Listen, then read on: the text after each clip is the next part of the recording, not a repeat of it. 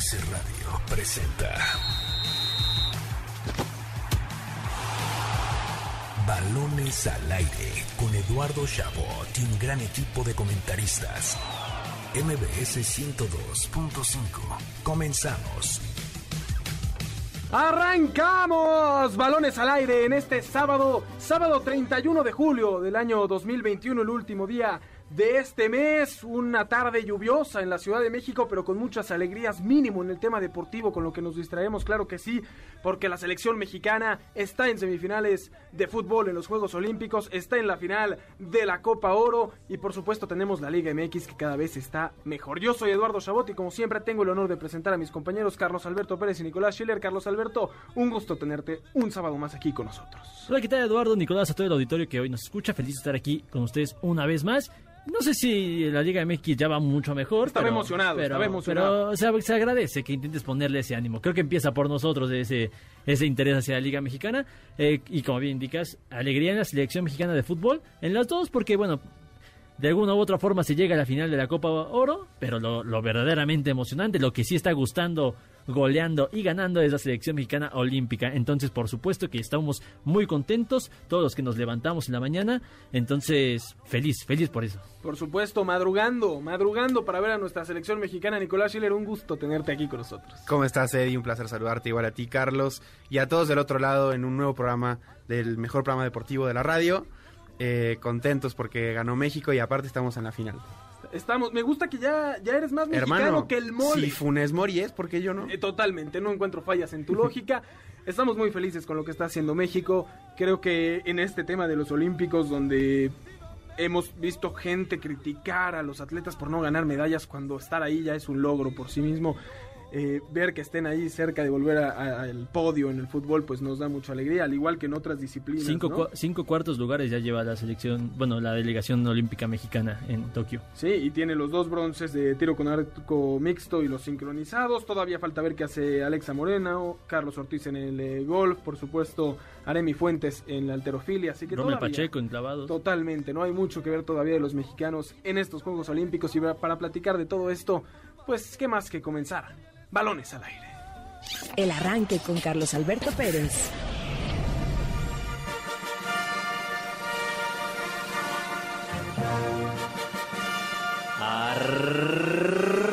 Arrancó la fase definitiva de fútbol en los Juegos Olímpicos de Tokio. Esta mañana la selección mexicana se instaló en las semifinales de la justa veraniega y está a un pasito de colgarse una medalla olímpica. Tras un espectacular partido ante la selección de Corea del Sur, México se impuso seis goles a tres con una actuación colectiva de primer nivel. Sebastián Córdoba y Henry Martín anotaron un doblete cada uno. Luis Romo marcó otro golazo y Eduardo Aguirre cerró la pinza en la goleada azteca. A distancia viene Córdoba.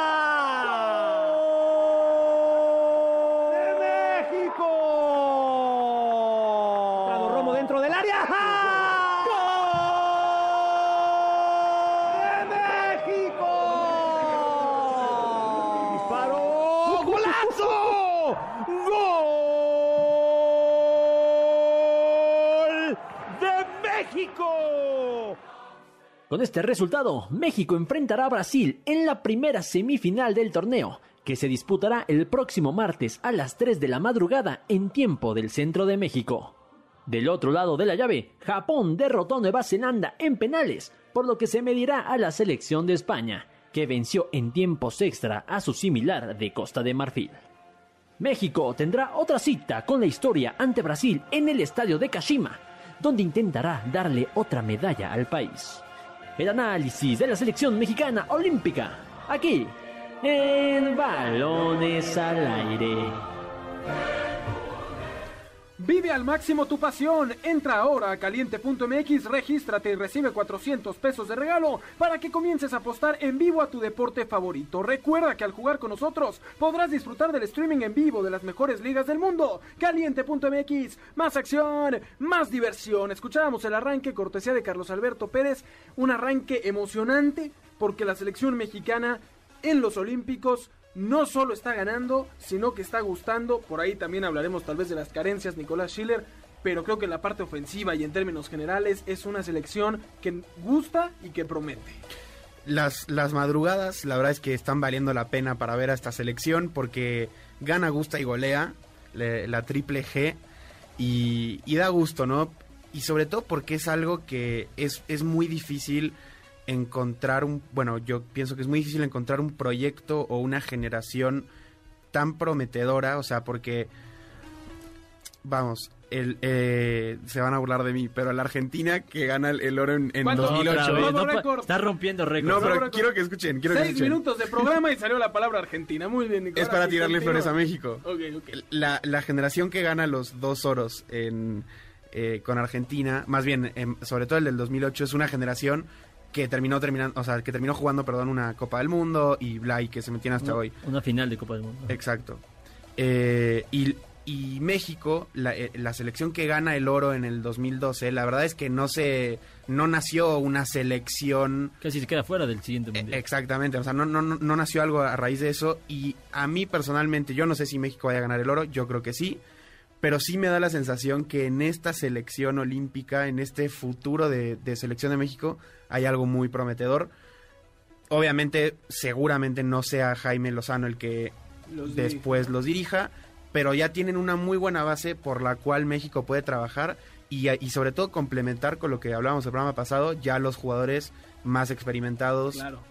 Do- 2012 me parece nombres que me vienen a la cabeza de jóvenes en ese momento eran Darwin Chávez, hoy desaparecido, Irán Mier, ya mucho más grande, con muchas lesiones que le han eh, perjudicado, Raúl. eh, Raúl Jiménez. Jiménez. Bueno, estábamos a- él- él sí- es sí otro estaba. tipo de, de- es- Estamos hablando más o menos de jugadores que brillaron en, en esa justa olímpica y más o menos se desinflaron. Claro, pero esa selección, digamos, piensas principalmente tal vez en Corona y en Oribe, que eran dos de los refuerzos. Aquí sí, la verdad es que Henry Martín, Alexis Vega, Ochoa son jugadores muy importantes para el equipo, que tampoco son fuera de Ochoa, que sí es mucho más grande, eh, jugadores eh, Veteranos. veteranos, eh, pero tienes además una, una calidad en los jóvenes, o sea, lo de Córdoba, lo de Romo, ¿no? Tienes Lainez. Laines que entra de cambio, Herrera, que, que- que digo, eh, Aguirre, ¿no? Que cada vez que entra de cambio hace gol, es Y el más importante, Alexis Vega. y Alexis Vega, que a- aunque no está en esta edad, ¿no? Tiene 26, No, 24, 24. 24, todavía, o sea, no, es- no entra en el sub-20, 20 23, sí, pero... pero, que, pero que como refuerzo no es un veterano, ¿no? Y que lo está haciendo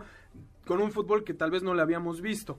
Ahora, se, se vale pedirle a México el oro, y me parece que esto nace a, a raíz del 2012, ¿no? México gana esa medalla de oro y a partir de ahí, cada Juegos Olímpicos, vamos a estarle exigiendo a la selección mexicana de fútbol en Olímpicos conseguirlo. No hay que dejar atrás lo que sucedió en 2016, ¿no? México no pasa la fase de grupos en un, eh, un grupo que era Corea, Alemania y Fiji. Se le gana solo a Fiji, se empata con Alemania, se pierde con Corea, que hoy sí le ganamos con autoridad, y fue, fue un fracaso, ¿no? Entonces, que México ya esté instalado en semifinales, creo que ya es un logro, y, y- y si no consiguen el oro, tampoco es para matar a esta selección que lo ha hecho muy bien en esta primera fase. Sí, porque por lo menos ya aseguró el cuarto lugar olímpico, que por supuesto es digno de reconocer. Por lo menos mencionaba Nico que cree que va a ganar la medalla de oro. Yo, yo, yo creo que no hay que adelantarnos a esta, a esa, a esta afirmación, a este pronóstico. Creo que por supuesto es posible, pero también creo que es posible que nos elimine Brasil.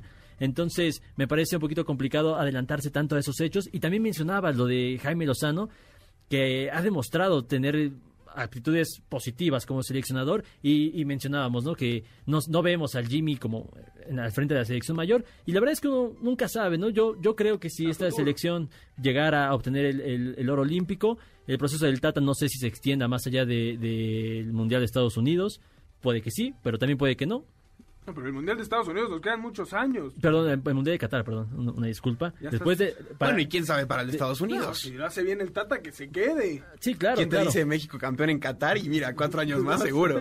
Pero bueno, concluyo que sí, esta selección eh, olímpica mexicana da mucho gusto verla y creo que eso es lo más positivo porque tú de repente te encuentras viendo a la selección mexicana mayor en la Copa Oro en un partido horrible, desastroso contra Canadá. No sé si desastroso, pero sí le horrible. estás pegando de más. Canadá hizo lo suyo. Canadá hizo lo Bueno, pero no daba gusto ver a esa selección mexicana, eso me queda eh, suficientemente claro. y la verdad es que esa ilusión te la regresa esta selección olímpica. Y eso hay que darle crédito, ¿no? Muchas veces México, antes de mundiales, antes de competencias, suele tener problemas extracancha. Que la fiesta, que lo que sucedió en Monterrey, en distintos lugares, pudo haber sucedido algo aquí en, en los Olímpicos. Y no, se ve un compromiso total por parte de esta selección. Sí creo que, que, que, hay argumentos, como dijo Nico, para colocarlos como campeones, como el oro de, de, los Olímpicos, pero también los rivales que quedan son de nivel de verdad, ya, ya, de verdad, si México no muestra su mejor cara, difícilmente puede avanzar. Lo digo porque Brasil, históricamente, siempre, siempre es un equipo difícil de vencer, ¿no? Y es nuestro próximo rival. Japón nos viene de ganar en, en fase de grupos, ¿no? Y es local, por decirlo de alguna forma. Y España, que básicamente, Nico, es el equipo que jugó la Eurocopa, ¿no? Es el equipo más experimentado, tal vez con más jugadores en Europa, y que más posibilidades se le podría ver de conseguir el oro. En, en, nombres propios luce más España, seguro, que no tuvo una buena fase de grupos, o sea, empatan con Egipto, empatan con una Argentina deplorable, entonces tampoco es que, si bien... Y ganan 1-0 nada más, el único partido que... Exacto, que entonces pues tampoco es que España, más allá de, de, los nombres que claro que llaman la atención, esté en un nivel impresionante. Y volviendo al 2012, e, ese Brasil era mucho mejor que el Brasil que está hoy. Y Eso este, no quita que claro que te puede eliminar no, Brasil. Y este pero México posiblemente sea mejor. mejor. que el del 2012, Totalmente. claro.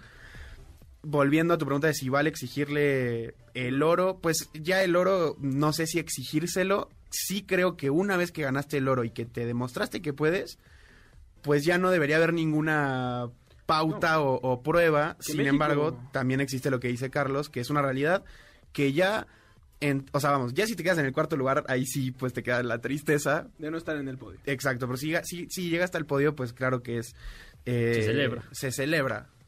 Ahora, eh, es cierto que, que, una vez que lo consigues ya, ya parece una obligación, ¿no? Qué bueno que México no ha avanzado al, al quinto partido porque se nos viene claro. el mundo encima cada cuatro años. Pero ahora... 100%. No, pero si me dejas un Sí, apunte, claro. creo que sí se le exige porque ya se probó el oro olímpico y sabe muy bien y se ve accesible de alguna forma, pero también creo que se le exige el oro porque sabemos la calidad que tiene esa selección y lo sabíamos desde el año pasado, un año antes de toda la experiencia que acumularon. Antes de que se cancelaran los Juegos Olímpicos, por supuesto, sabíamos que ya esta base de, la selección tenía muchos minutos en primera división. Hoy no es el marcador el que nos emociona, ¿no? Hoy es el fútbol que se le vio a México, ¿no? No, no digo, evidentemente el marcador refleja el, el, el fútbol que se, que se dio, pero creo que emocionaba ver un México así, lo que hacía Alexis Vega, más allá de ser un rematador con los pases, lo de Luis Romo, eh, yo creo que nombres así claros tienes mínimo cinco, que son Ochoa, Alexis Vega, Córdoba, Romo y Henry Martín, que lo están haciendo muy bien.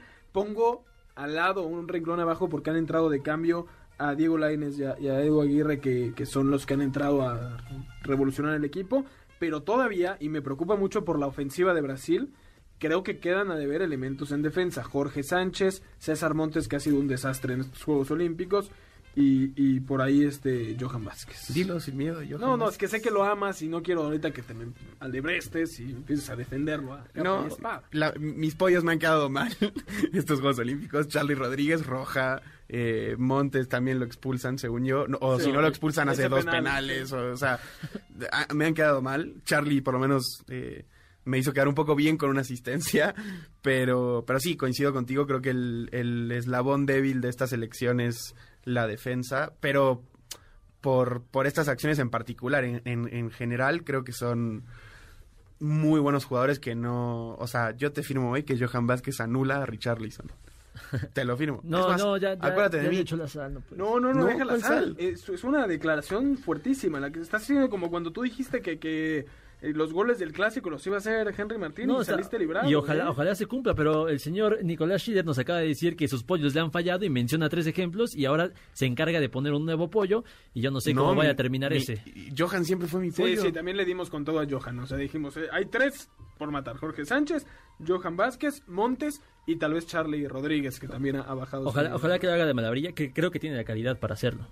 Me preocupa, me preocupa la defensa, porque confío en la ofensiva de este equipo. Pero frente a Brasil, frente a Richarlison, Nico, que Dios te escuche y haga que Johan Vázquez des- de- despierte con el nivel que de verdad tiene, que Jorge Sánchez regrese a ser el... el- el que Jorge era- Sánchez no ha estado jugando mal este- estos Juegos Olímpicos. De hecho, sus primeros dos partidos son extraordinarios. Me sorprende porque sabemos lo irregular que es en la Liga Mexicana Me Jorge preocupa. Sánchez, pero esos primeros dos partidos sí, por supuesto, sorprende. Lo que sí, completamente de acuerdo, no sabes eh, qué día te va a salir Jorge Sánchez. Y, y un error suyo es- normalmente perjudica mucho al, a- al equipo donde se encuentra. Apostamos Eh, por Ochoa, que es garantía en el arco de cierta forma, y más contra Brasil. No, es garantía. El de cierta forma está de más. No, de cierta es forma, garantía. porque eh, si tus defensas son agua y te Claro. llegan 20 veces, por más que Ochoa sea el mejor portero de la historia, le van a, le van a hacer uno, Nico, le van a hacer uno. No Sí. puede ser garantía por to- totalmente. Coincido completamente. Creo que la selección mexicana otorga mucho en defensa, no porque sean malas individualidades, sino que en general el sistema no termina de cuajar en defensa. Y mencionaste a Luis Romo entre los, entre los destacados y también quiero hacer el, el- el- el poner el asterisco de que sus primeros dos partidos jugando como, como contención, tampoco es que haya brillado. De hecho, yo hasta los catalogaría dentro de, de casi malo, por así decirlo, eh, por lo menos fantasmal, el los partidos de Luis Romo.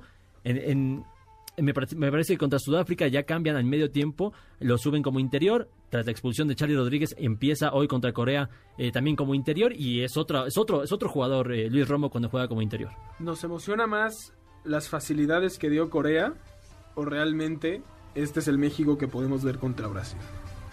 Yo creo que este es el México que puedes ver contra Brasil. Sin dudas, eh, Corea también pecó mucho de, en defensa, pero volvemos a lo mismo. Eh, o sea, esta selección de México tiene mucho por explotar y hoy fue una probadita.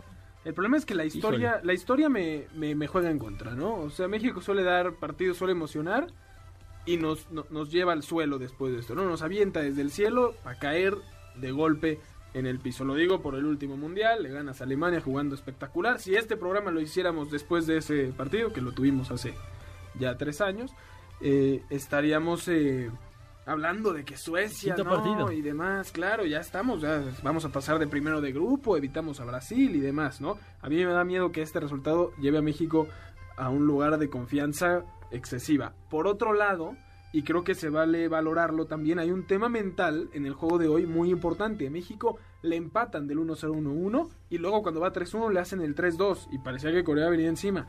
Y estos chavitos tuvieron el coraje de decir, no, vamos para el frente y mentalmente no nos venimos abajo y salieron con todo y 6-3, ¿no? Qué, bueno que mencionas eso porque sí va a ser el énfasis en que sí jugó bien la selección mexicana, pero también fue muy contundente. Tan contundente que hasta extrañó. Esto no suele hacer la selección mexicana. Normalmente eh, en torneos internacionales México tiene que generar de más para poder meter u- un gol. Aquí en este partido contra Corea fuimos contundentes como nunca antes. Entonces eso es lo que me preocupa más para los siguientes partidos, que repitamos esa contundencia, que se llegaran a fallar esas acciones que podrían ser claras.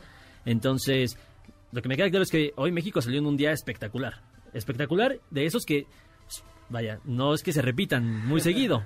Sin embargo, no es necesario repetir una actuación tan contundente como para vencer a, esta Brasil. que pongan énfasis en, en la parte baja, ¿no? Creo que eso es lo importante, que sigan como han jugado todos los olímpicos eh, en la parte de adelante, pero que el Jimmy ponga atención a lo que está sucediendo en defensa porque me preocupa eso contra Brasil. Martes 3 de agosto a las 3 de la mañana, los quiero despiertos chicos para ver el México-Brasil. Despuésito a las 6, Japón frente a España en estas semifinales de los Juegos Olímpicos, que ya creo que nos dan la ilusión de, de alguna presea para esta selección. Por supuesto que sí. Mira, dirías, eh, dijiste hace rato miedo, te voy a contestar con las palabras de Henry Martín, miedo solo a mi mamá.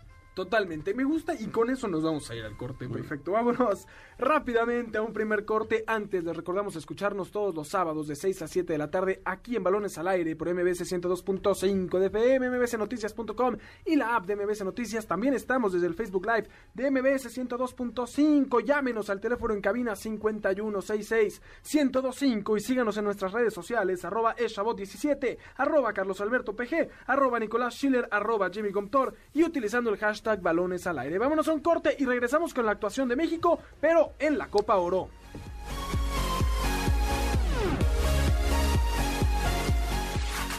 Lo mejor del deporte con Jimmy Gómez Torres. Novak Djokovic se quedó a dos victorias de conseguir la medalla de oro tanto en singles como en dobles. El serbio cayó en semifinales ante Zverev y esta mañana dejó escapar el bronce. Djokovic buscaba ganar el oro y así hacerse con una hazaña inédita. El Golden Slam. Además de perder su juego por el tercer puesto, se retiró del juego por el bronce en dobles mixtos, cediéndole así el lugar en el podio a Australia. Y Simone Biles, quien se retiró de la competencia All Around de gimnasia artística, también optó por retirarse de las pruebas en salto de potro y barras asimétricas. Su participación en la rutina de piso y la barra de equilibrio aún están por confirmarse. La gimnasta declaró no participar para priorizar su salud mental. Las mexicanas Alejandra Orozco y Gabriela Agúndez ganaron medalla de bronce en clavados sincronizados desde la plataforma de 10 metros. Y aunque la cuenta mexicana está en dos, aún hay muchos juegos por delante. En ese momento, Carlos Ortiz busca subir al podio en el golf. Mañana, a la una de la mañana, desde el trampolín de 3 metros, Aranza Vázquez quiere llevar la bandera a lo más alto en Tokio. Alexa Moreno quiere ir por la presea dorada en el salto de potro. Al 10 para las 6, Aremi Fuentes competirá en levantamiento de pesas y más tarde, Tonatiu López lo hará en la prueba de los 800 metros planos. México aún sigue luchando por el oro en voleibol de playa. La dupla conformada por Josué Gagiola y José Rubio se miden ante Brasil el próximo lunes. Los abanderados Rommel Pacheco y Gaby López tendrán actividad en los Juegos Olímpicos el martes y miércoles respectivamente. Y a pesar de caer ante República Dominicana y Japón, la novela mexicana aún puede luchar por una medalla en caso de ganar esta noche a las 10 ante Israel. Para balones al aire, Jimmy Gómez Torres. Estás escuchando Balones al aire. En un momento regresamos. MBS 102.5.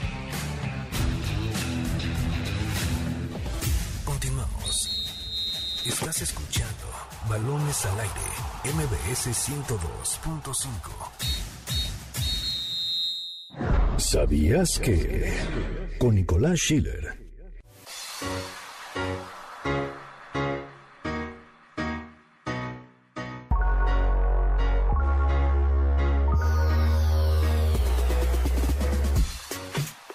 Este domingo, México y Estados Unidos disputarán una nueva final de la Copa Oro. Esta final será la décima en la que coincidan la selección tricolor y la de las barras y las estrellas, con un saldo muy favorable para México, con siete victorias y solo dos derrotas en toda la historia. Sin embargo, aunque estés acostumbrado a ver a estos dos países disputarse el título de CONCACAF, no siempre fue así. De hecho, hubo dos veces que un país invitado peleó por el título de la región. Estamos hablando de la selección de Brasil. Los llegaron a disputar la Copa Oro en calidad de invitados en tres ocasiones y en dos de ellas jugó la final. La primera, en 1996, el equipo dirigido por Zagallo eliminó a Estados Unidos en semifinales y perdió contra México en la final. La última vez fue en 2003 con jugadores como Kaká y Robinho en sus filas y aún así el Tri los derrotó por 1 a 0 con gol de Daniel Osorno. Para balones al aire, Nicolás Schiller. Estamos de vuelta en Balones al Aire por MBS 102.5 de FM. Yo soy Eduardo Chabot, me acompañan como cada sábado Carlos Alberto Pérez y Nicolás Schiller. Escuchamos la cápsula de Nico de ¿Sabías que parte del equipo de marca claro en estos Olímpicos y que la está rompiendo Nicolás? La está rompiendo tal y como la selección mexicana en la Copa Oro, aunque Charlie no le guste, que porque Canadá nos complicó de más, lo que quieras. México está en la final de la Copa Oro y mañana enfrenta a Estados Unidos en un partido realmente importante. La última vez que hicimos un programa similar, similar fue para la final de la Nations League, diciendo que México tenía que pasarle por encima a Estados Unidos y acabamos perdiendo. Que justamente es uno de los pocos antecedentes que tiene Estados Unidos ganándole una final a México, pero yo creo que como ya se ha platicado en este programa, la final debería ser, no sé si de trámite, porque es una final y, siempre se juega mucho más, pero México siento que no, de, en papel no debería sufrir eh, contra Estados Unidos. Y pues me ha, gustado, o sea, lo, que he visto de la selección. Me ha gustado mucho Rogelio Funes Mori, lo que hace en el último partido, dando la, el pase que genera el penal. Ah, creí que volando el balón después del gol para que no se reanudara rápidamente. Parte favorita. También, también. Es que muy, eso se, se- necesita de eso. Y es, es- es exactamente, mira, sonará muy muy extraño, pero la verdad es que este el jugador sudamericano suele ser un poquito Te más voy a destruir ahorita, pero un, poquito más canchero, ¿no? Claro. Se, se puede decir. Y eso ayuda a cualquier equipo. Totalmente. Eh, eso de una falta, vas luego, luego a pedir amarilla. La siguiente, la amarilla, amarilla. Y fastidias y fastidias hasta que salga la amarilla. Y esto en diferentes escenarios. Lo del balón, por supuesto, que ayuda. O sea, ahorita todos, yo no he visto una sola persona que se queje del comportamiento de Funes Mori, ¿no? ¿Cuántas veces Nahuel Guzmán hace eso en la Liga MX? Ay, ¿quién está hablando? No, pero es que a ve, ver. Pero es- Estás hablando de un jugador sudamericano que cancharea más que cualquier otro en nuestra liga y se le pega muchísimo por hacer esto. Y tú, Carlos Alberto Pérez, aquí le has pegado con todo por ser así y ahora alabas a Funes Mori. No, ahora yo, tiene- ¿en qué tenemos- momento yo, he- yo he criticado esa, esa situación para mal? Claro que, que molesta si no eres eh, eh, jugador de, de Tigres o aficionado de Tigres. Claro. Pero aquí Nicolás Schiller, y yo, lo, yo le respaldo sus opiniones, ha dicho que es de los jugadores más importantes precisamente por ese tipo de cosas. No, y, y además... Y, y si lo dije, mira, si quieres, y si es que lo dije, que estoy completamente seguro de que no, me retracto, porque claro que hace, que hace fa- falta un jugador así. Y además, hablando ya propiamente de lo futbolístico, creo que Funes cumple una función eh, muy importante en la selección, que similar a lo que hace en Monterrey, que es como eh, funcionar de poste, armar un poco el juego también en ataque. Y digo, bueno, ya van dos partidos que se le niega el gol, según yo. eh, y- pero bueno, sigue siendo ese jugador que sabes que con que le pongas una, muy probablemente Claro. eh, la, la pueda meter. Entonces yo creo que es uno de los grandes aciertos del Tata Martino. Yo solo le, le reprocharía algo y se lo he reprochado en Monterrey toda la vida y es que se tira 20 veces en un mismo partido. O sea, Funes Mori en el área con balón. Si tiene un rival cerca, lo vas a ver tirado en el piso. Que le ha funcionado para provocar penales, le ha funcionado. A veces puede llegar a desesperar esa parte. Yo, Totalmente. Sí, yo, yo, qui- yo quisiera hablar sobre la defensa de esta selección mexicana, que me parece es lo más preocupante. Y hablábamos en el bloque pasado de la defensa de, de Olímpica y vemos que no es como que el fuerte. Y esta defensa también padece muchísimo. Y es que tú ves hombre por hombre.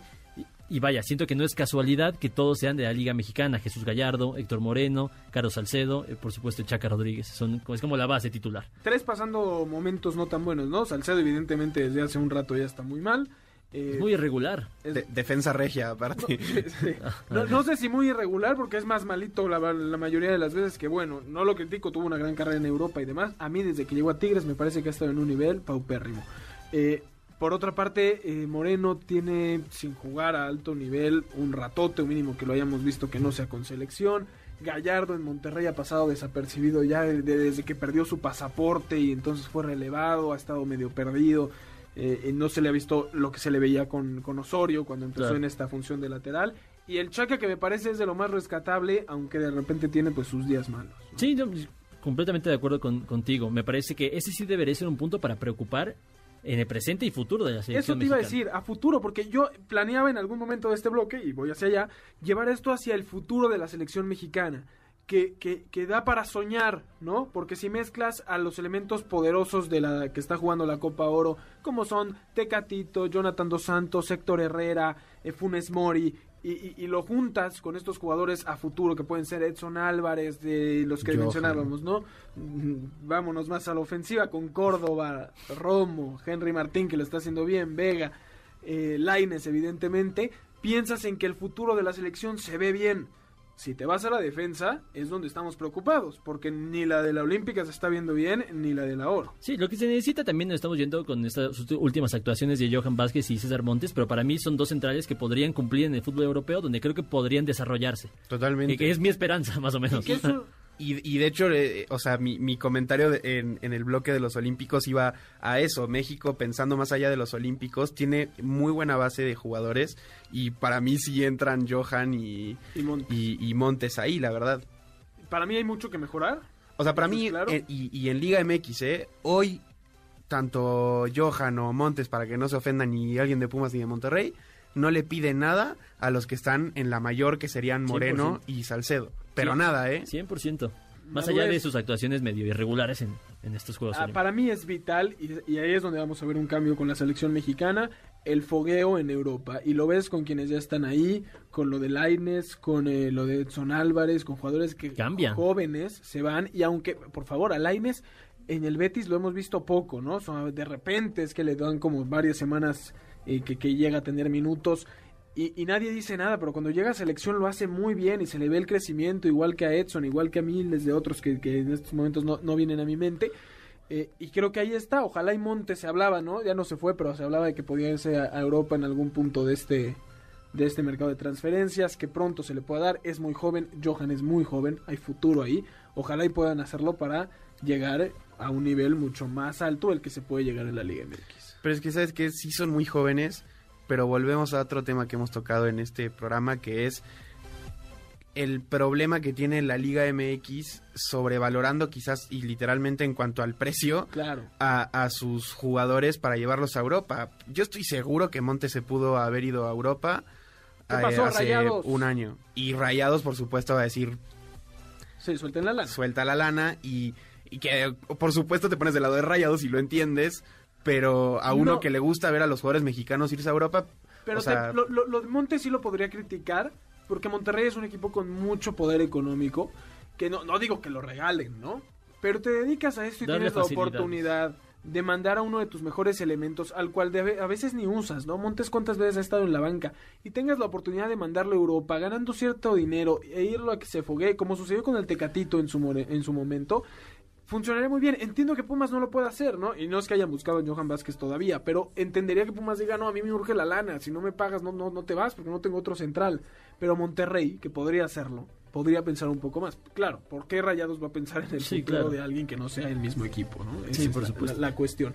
Ahora, de cara a la final, primero un aplauso a Qatar, que fue un invitado de lujo, ahora que hablabas, Nico, en el ¿Sabías qué?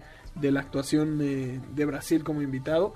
Eh, Qatar lo hizo muy bien, me parece que pinta bien esta selección de cara a su mundial. Eh, Estados Unidos ha sufrido mucho, ¿eh? ya sé que es el equipo B y que por eso México está obligado, pero le gana a la propia selección de Qatar con un gol al minuto 86 y antes a la selección de Jamaica 1-0 con un gol al minuto 83. Digo, México también la sufrió con Canadá con un gol al noventa y tantos, pero Estados Unidos tampoco es que llegue facilito a la final, ¿eh? Sí, claro. Primero sí, eh, mencionar lo de Qatar. Yo creo que debieron haber ganado a Estados Unidos. Fueron superiores, incluso fallan un penal.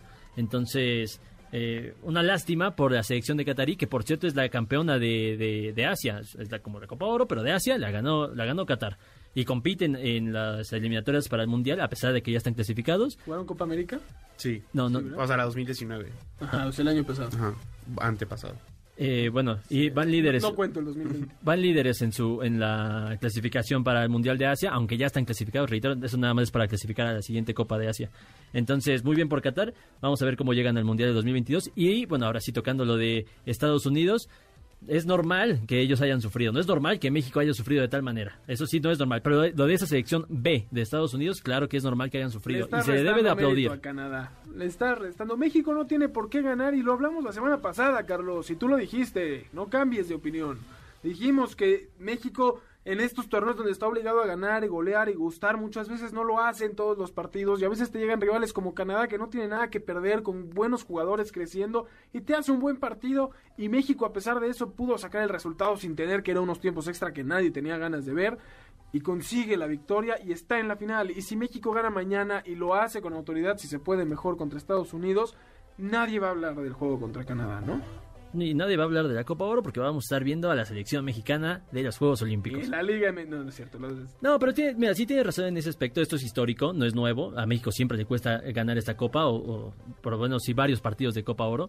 Pero quiere hacer la comparación con la selección B de Estados Unidos, que con una selección sin sus estrellas está en el mismo lugar que México. Claro. Entonces, eh, vaya, hay algo ahí que medio extraño. Me recuerda, por, por cierto, a la, a la final del 2011, 2011 ¿La de 2007. Giovanni? Eh, me- ¿El gol de sí, la de, la de 4-2 que, que me parece Estados Unidos también. No, hay otra. Ahorita les, les paso el dato exactamente. Lo que sí eh, ha sido de las copas oro más flojitas de los últimos años, si no es que la más. ¿Coincidimos? ¿En general o por parte de México? Pues literal, en general, incluyendo a México. ¿Pero por qué lo dices? Pues Porque México... estás metido en los Olímpicos. Mande- Pues bueno, creo que los Olímpicos le han ganado la emoción. No, por supuesto, a- pero eso era evidente. Aunque jugaran espectacular y México ganara 5-0 todos los partidos de la Copa Oro, los Olímpicos son los Olímpicos ahorita. No, bueno, como evento, claro que sí, pero particularmente de la selección de fútbol, yo creo que hoy, más, o sea, y, y desde que se emparejaron, pues, en cuanto a calendario, la gente estaba más emocionada, quizás sea la palabra, por la olímpica, que, o, o te generaba más expectativa que, Claro, que, la Copa Oro. Ganar un oro significa mucho más que, que una Copa Oro. O sea, válgame la, la Sí, sí, redundancia, sí. ¿no? Ganar una medalla de oro significa mucho más que una Copa Oro es un torneo que tienes una vez cada cuatro años, la Copa Oro tenemos dos cada año, casi casi.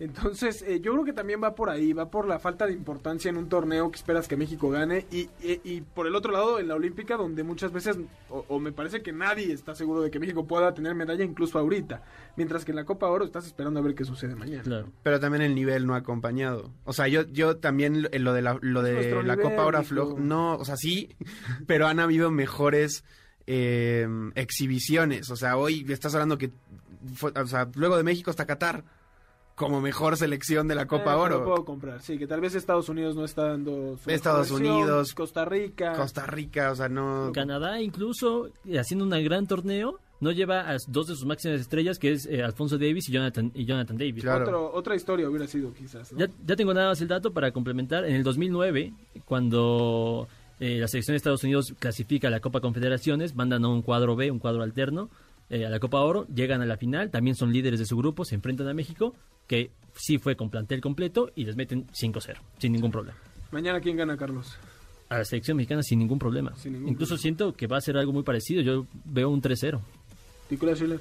Con doblete de Rogelio Funes Mori, México gana la Copa Oro. Me gusta, me gusta. Yo también creo que México la va a llevar porque está obligado después de lo que sucedió en la Nations League. Vámonos rápidamente un último corte. Antes les recordamos escucharnos todos los sábados de 6 a 7 de la tarde aquí en Balones al Aire por MBS 102.5 de FM, mbsnoticias.com y la app de MBS Noticias. También desde el Facebook Live de MBS 102.5. Ahí estamos. Llámenos al teléfono en cabina 5166-1025 y síganos en nuestras redes sociales arroba eshabot17, arroba Carlos Alberto PG, arroba Nicolás Schiller, arroba Jimmy Gomtor y utilizando el hashtag balones al aire. Vámonos a un corte y regresamos con lo mejor de la jornada 2 de la Liga MX.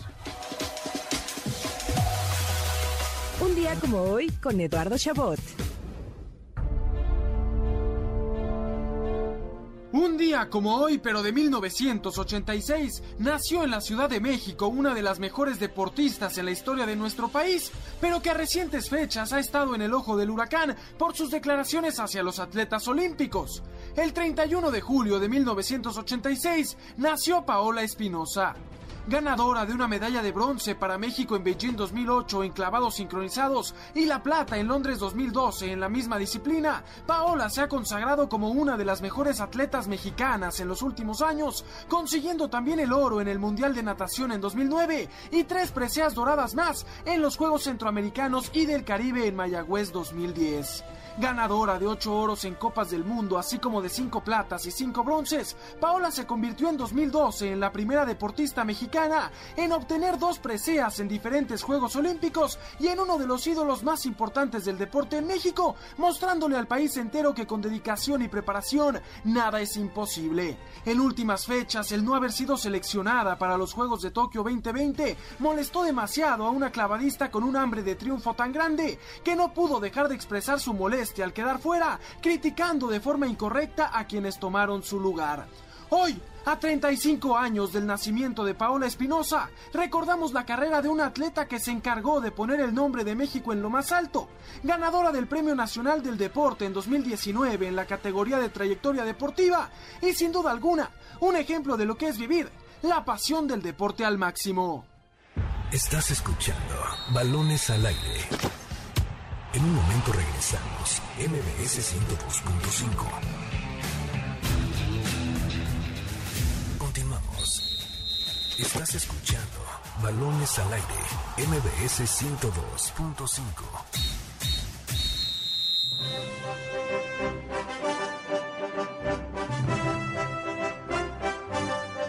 Arrancó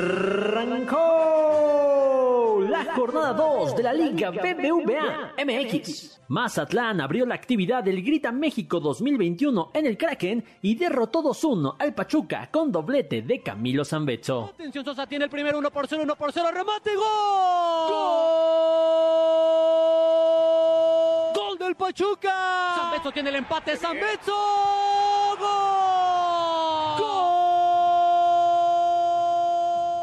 Más tarde, en el Estadio Cuauhtémoc, las Chivas se impusieron de visita y vencieron 2 a 0 al Puebla con goles de Alejandro Mayorga e Isaac Brizuela. Mayorga hace la recepción, viene directo. ¡Gol! ¡De las Chivas! apareció Mayorga, cobró con contundencia, llegó Brizuela. ¡Gol! ¡Gol! ¡Qué golazo metió Brizuela! El resto de la jornada continúa hoy. A las 7 de la noche, el América de Solari recibirá al Necaxa en el Estadio Azteca. Más tarde, a las 9 de la noche, hay doble cartelera. Monterrey y Pumas se enfrentarán en el Gigante de Acero y el Atlas se medirá a Juárez en el Jalisco. El domingo al mediodía, Toluca recibirá en el Nemesio 10 a los Tigres de Miguel Herrera, para que más tarde, a las 6, Santos y Cruz Azul se vuelvan a enfrentar en el territorio Santos Modelo. La jornada finaliza el lunes con el clásico del centro. San Luis recibirá al Querétaro a las 9 de la noche. Así, la fecha 2 de la Liga Mexicana. En balones al aire. Estamos de vuelta en Balones al Aire por MBC 102.5 de FM. Yo soy Eduardo Chabot, me acompañan como cada sábado Carlos Alberto Pérez y Nicolás Schiller, justo para hablar de la Liga MX. En estos momentos, León acaba de anotar sobre Tijuana al minuto 90. 2 a 0 lo gana la Fiera a los Solos. 2 a 0 gana León en este partido que está cerca de concluir con la victoria para el conjunto de la Fiera. En esta jornada, Nico, que comienza con una victoria del Mazatlán de Carlos Alberto Pérez. que nos Líder, lo puso- del líder de nos- la competencia. Nos lo puso como sorpresa y del pie de San Beso se convierte en, en el ganador frente al Pachuca 2 a 1. Y de las chivas de Jimmy Gómez Torres que al fin ganaron y con autoridad sobre el Puebla 2 a 0. Ay, esas ¿Ustedes, ¿Ustedes sabían que Camilo Zambezzo es goleador histórico de dos instituciones? ¿De cuáles? Mazatlán FC y Querétaro. Leyenda del fútbol mexicano, ¿eh? Leyenda. Es dices, el único jugador en... en- en- Complicado, complicado tampoco estaba. Bueno, ahí está en, en los Oye, no, cualquiera puede decir que es el máximo goleador de dos clubes. de primera división de, primera la Liga división. Mexicana. Sí, no, no, no, no le resto, no le resto mérito. Bien por Mazatlán, bien por las Chivas que empiezan a, a- a despertar, mal por, bueno, por el Puebla, que se ve que está pues, navegando en aguas bajas después de tantas eh, jugadores que se le fueron y demás. Pero me, está gustando más esta jornada, ¿eh? La 1 me quedó a deber, muy medianita. Ahorita más goles, mínimo dos por partido.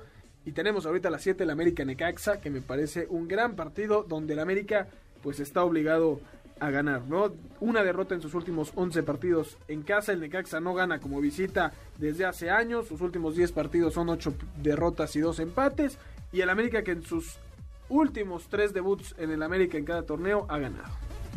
El América está obligado, como bien dices, a ganar y, y a gustar también. Es algo que, que hemos hablado, que el América quizás puede ser de los pocos equipos en México que, que sí tiene esa obligación, de que no, no sirve solo ganar, tienes que ganar jugando bien. ¿Sí? Yo sí creo eso. Yo, o sea, al final del día, el, el piojo me parece que terminó pesando un poco también eso. Obviamente, Eso te iba a decir. Hacia su propia afición, te la compro. El América Ah, es muy claro. exigente. En general, la liga, si el América gana 1-0 jugando feo, ganó el América. Y lo sabemos porque cada sábado decimos aquí que este torneo tiene la facilidad de que cualquiera que clasifique, que son 12 de 18, es otro. Seguro, pero eh, como bien dices, el, el hincha del América es este hincha de paladar negro que quiere que su equipo juegue bien, que sea vistoso, que sea el más grande del país dentro y fuera de la cancha. Y, y- y lo tiene que demostrar en cualquier contexto y en cualquier situación. O sea, iba a decir que eh, el arranque de la Liga MX en, en varios equipos quizás no es tan atractivo todavía por, por bajas quizás de jugadores que están en selección y tal. América no se puede agarrar de eso desde mi perspectiva. Eh, pero, pero sí coincido que, que América hoy debería ganar, no sé si tranquilamente, pero... Sí, el Necaxa Sobre- no trae nada. Sí, sobre todo porque en realidad las bajas que tiene, por supuesto la de Guillermo Ochoa es la más, la más importante, Córdoba. pero es casi el equipo titular, salvo Córdoba y Guillermo Ochoa. Eh, porque Henry Martín en la última fase de la temporada Sánchez. anterior se fue... eh, bueno, es que con el refuerzo de Miguel Ayun, la verdad es que sí me pone a dudar. Hablábamos de lo irregular que había sido Jorge Sánchez. Claro. Yo no sé si, si, la Jun pueda ganarle esa titularidad, pero bueno, ya lo veremos con el paso de, de las semanas. También creo que no tiene pretextos, más allá de que puedan o no pesar esas bajas. Y sí, es el Necaxa. Es el Necaxa que eh, el América no ha tenido una victoria, ¿no? En, en los últimos ocho partidos contra, contra los Rayos. También no es como Ah, un bueno, gran alentador. eh, un, muy- un gran aliciente, pero el América No, está no, invicto. O sea, tienen 20 otras estadísticas a favor el América y tú te vas a ir por la única que les juega en contra. Pues es que hay que poner todo sobre la balanza. Ah, pero lo que sí es que también eh, el América de Solari no ha perdido nunca en el Estadio Azteca. Y- Entonces, y, no lo hará hoy, estoy seguro. yo también creo Eh, que no lo va a hacer. Escenario similar al que tendrá Monterrey a las 9 frente a Pumas. Y lo digo porque Monterrey es otro de esos equipos que tiene que ganar y gustar por el plantel que tiene, por cómo se reforzó y que en la primera jornada quedó a deber muchísimo y que enfrente tiene un rival como Pumas que pues también dejó mucho que desear la jornada pasada. eh, que no gana además en, en- en Monterrey desde hace 17 partidos que se enfrenta, ¿no? Entonces me parece que, que la situación para Pumas que viene de no hacerle gol a Atlas debe de presentarle a Monterrey un panorama de victoria sencilla similar a lo que tendrá el América. No, y además Pumas sufre las bajas de Carlos Gutiérrez, Washington Corozo, Nicolás Freire. eh, entonces sí, eh, Talavera no está. Si bien Julio González es un buen portero y lo demostró en la primera temporada de Lilini, sigue sin ser ese portero de jerarquía eh, que, que pueda cubrir el arco de Pumas. Entonces sí, en, en un papel Monterrey debería ganar, gustar y golear esta noche contra Pumas. Porque además Ya dijo. Quizás a diferencia de, del- del América, Monterrey sí tiene un plantel más tirándole a B que a A, pero aún así es un equipazo. O sea, hoy, hoy seguramente debute Joel Campbell con, con Monterrey. Si no, lo tienes a Vincent Janssen.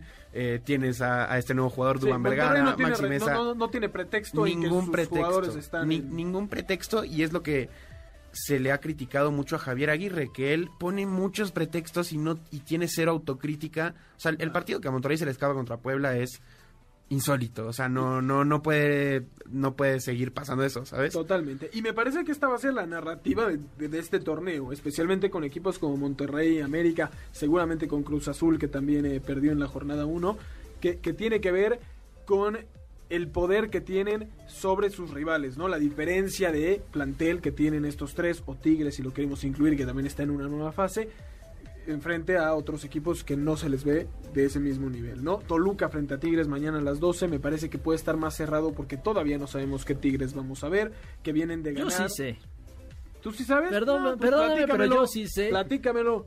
Los Tigres, como todos los equipos de Miguel Herrera, van a ganar. No sé si van a gustar, pero van a ganar. Eso me queda claro. Tigres nunca ha. Van a clasificar. a- Mañana no gana Tigres. Van ¿eh? a clasificar. Ah, no gana Tigres. Mañana no gana Yo, yo Tigres. creo que sí van a ganar 1-0. Un, un marcador de pongan, esos. pongan algo sobre la mesa, los veo muy muy decididos, pongan algo sobre la No, mesa. tú todo lo quieres poner eh, a apostar. No, No, no, no, dale, no Estamos una, aquí para una playerita para nuestros amigos del Facebook Live que la próxima semana se vengan con una playerita de, de alguno de los equipos, Va- algo, Vamos ¿no? a, a considerar esta situación porque yo siento Mira. que estos Tigres No- no- nosotros no, pero los que nos escuchan Mientras debatimos sobre esto, hubo 20 horas en el bar para decidir un penal para Tijuana y al minuto 97 hace el gol por la vía del penal el conjunto tijuanense. 2 a 1 lo sigue ganando León a minutos de que a segundos de que esto termine. ¿Qué decís, Mira, Nico? ¿por qué apostar Carlos y yo si lo pueden hacer nuestras escuchas con nuestros amigos de Caliente, ¿no? Totalmente. Para el partido de, de Toluca contra Tigres. Totalmente. Eh, mañana hay que decir a la gente, no van a jugar eh, Guiñac y Tobán. Porque, jugaron bueno, la por, por razones, tampoco, por razones lógicas. Dos veces de visita, ¿eh? Qué bueno Monterrey- que no juega Tobán. Monterrey inició con dos partidos en casa, el primero lo dejó ir, otra razón para que hoy frente a Pumas tengan que conseguir la victoria, y Tigres que de visitante consigue eh, los tres puntos frente a Tijuana y ahora lo tendrá que hacer ante Toluca, que no es sencillo, principalmente por la altura y lo que representa Claro, el estadio. para ¿no? los del norte. sobre. Antes de irnos también, mañana 6 de la tarde, Santos Cruz Azul, muy temprano nos tocó una repetición de la última final de la Liga MX, ahora con Santos que, que viene de la victoria 3 a 0 frente a Necaxa y un Cruz Azul que viene de la derrota. Contra Mazatlán. Contra Mazatlán. Importante. Tranquilito para la máquina, ¿no? Yo también Sí. creo que no debería haber- problemas para. Cruz Azul. Yo les firmo Lo que pasa es que a mí me preocupa Cruz Azul sin Luis Romo. Eso sí me tiene con- Orbelín. consternado. Y Orbelín, por Otro jugador supuesto. que lo ha estado haciendo bien, ¿eh? que no mencionamos en, en, en El 10 de la selección mexicana. Ojo, yo creo que Santos se lo lleva. Cruz Azul suele empezar así bajito, ¿no? Vámonos, eh, un placer como siempre, muchachos. Gracias a nuestra audiencia por habernos acompañado. Los esperamos la próxima semana. Carlos Alberto Pérez, muchas gracias. A ti, Eduardo, Nicolás, a todo el auditorio, feliz de haber estado con ustedes una vez más. Nicolás Schiller, un placer como siempre tenerte con nosotros. Gracias Eduardo, igual a ti Carlos y a todos los que nos escuchan, como cada sábado en el mejor programa de deportes de la radio. Así es, a nombre de Carlos Alberto Alberto Pérez, de Nicolás Schiller, de Jimmy Gómez Torres en la producción, de Héctor Zavala en los controles. Yo soy Eduardo Sabot. Gracias por haber estado con nosotros en esta hora de deporte y diversión. Los esperamos la próxima semana aquí en Balones al Aire por MBS 102.5 de FM. MBS Radio presentó Balones al Aire. Con Eduardo Chabot y su equipo de comentaristas. Nos escuchamos el próximo sábado a la misma hora. MBS 102.5.